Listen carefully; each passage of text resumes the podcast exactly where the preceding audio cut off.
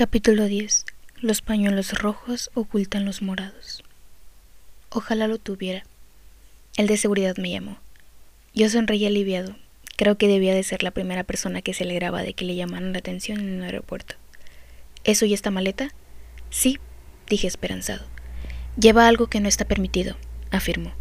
¿De veras? Respondí haciéndome el sorprendido. No sé por qué, pero me gustó hacer un poco de teatro en ese instante.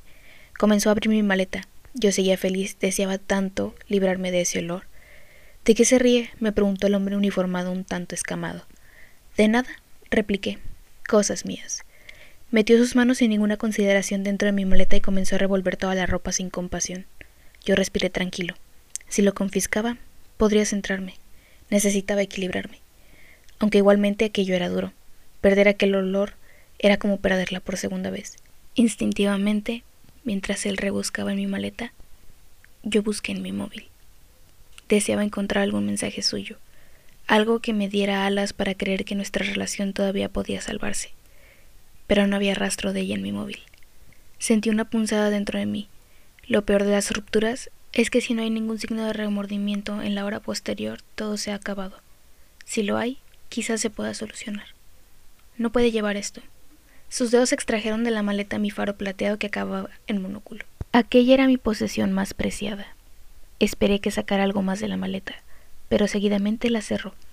Era imposible que no hubiera visto ese frasco repleto de su perfume. Es increíble cómo los pañuelos rojos pueden ocultar morados. Aquel hombre seguía con mi faro metálico en las manos y me miraba con tal rabia que parecía que hubiera encontrado un revólver con empuñadura de nácar. Es un faro junto a un monóculo. Es inofensivo, le expliqué. Ninguna de las dos cosas sirve ni para matar ni para herir. Si le quita el monóculo, puede ser punzante, dijo tocando un extremo, y si le pone muchas balas dentro podía llegar a convertirse en una metralleta, respondí agobiado. Él me miró con cara de pocos amigos. Creo que no había entendido la ironía. Lo peor que puedes hacer con ese tipo de gente es burlarte de ellos, porque entonces sale su yo más cabrón. Voy a tener que confiscárselo, dijo con un tono que mezclaba autoridad y muy mala leche.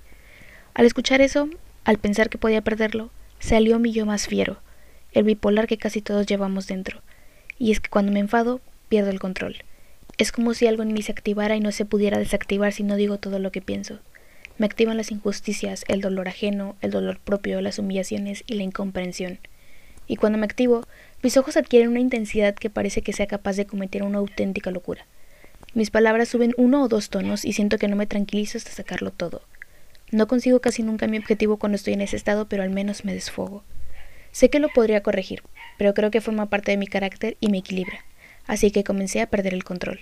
Empecé a vociferar a aquel tipo, a intentar darle a entender que aquel faro acabado en un monóculo era un regalo que no podía perder en la vida. Le relaté que era algo que siempre llevaba encima, que me daba seguridad y no podía desprenderme de él por nada en el mundo. Todo esto dicho con los peores modos posibles y añadiendo insultos y tacos. Os he de confesar que esas palabras ya no las decía yo, sino el chaval de diez años, el que estuvo pendiente de aquel hombre durante su operación y que obtuvo muchas recompensas emocionales y un material en forma de faro metálico. Fue su último regalo y yo le prometí que jamás lo perdería y que siempre lo cuidaría. Y es que aquellas últimas horas junto al señor Martín forman parte ya de mi ADN, del enano que fui y el que por una vez alguien decidió tratar como un adulto. Siempre he creído que en la vida hay personas que te alimentan, que te quieren y que necesitan de tal manera que cuando los pierdes, nadie puede llenar ese vacío. Perder a mis padres tan joven me privó de esas llamadas sin sentido que solo querrían saber sobre mí, sobre mi mundo y mis pequeñas cosas. Cuando la madre de ella la llamaba y le preguntaba cómo estaba, o si tenía el abrigo preparado porque llegaba el invierno, yo sentía tanta envidia. Desearía que existiese una persona así en mi mundo. Una madre o un padre que me llamase para preguntarme si iré a comer ese domingo, si estoy bien, si estoy feliz, si tengo suficientes calcetines, si ahorro, si estoy convencido de estar con esa chica, si voy a tener niños con ella y cuándo y cómo los educaré. Mis padres se marcharon y esas preguntas ya nadie me las hizo. Mi hermano pudo haber cogido el relevo, pero no me habla desde hace casi una década. Mis centímetros de más nos separaron. Aunque tampoco fueron solo los centímetros, fue el estar o no estar orgulloso de quienes eran mis padres. No entendió jamás que desear crecer no tuvo nada que ver con el orgullo, sino con una promesa que debía cumplir aunque aquellos con los que me comprometí ya no estaban a mi lado. Y perder al señor Martín también me arrebató cosas, porque con él se fue parte de mi infancia. de la creencia de que la muerte era aquello que le pasaba a otro y que ni remotamente tenía que ver conmigo. Qué equivocado estaba. Seguía gritando de seguridad y a la vez mi móvil sonaba. El padre de Capri estaba nervioso. Su hijo me necesitaba y yo tan solo podía pensar en el señor Martin y en recuperar mi faro. Un niño perdido y un faro a punto de perderse.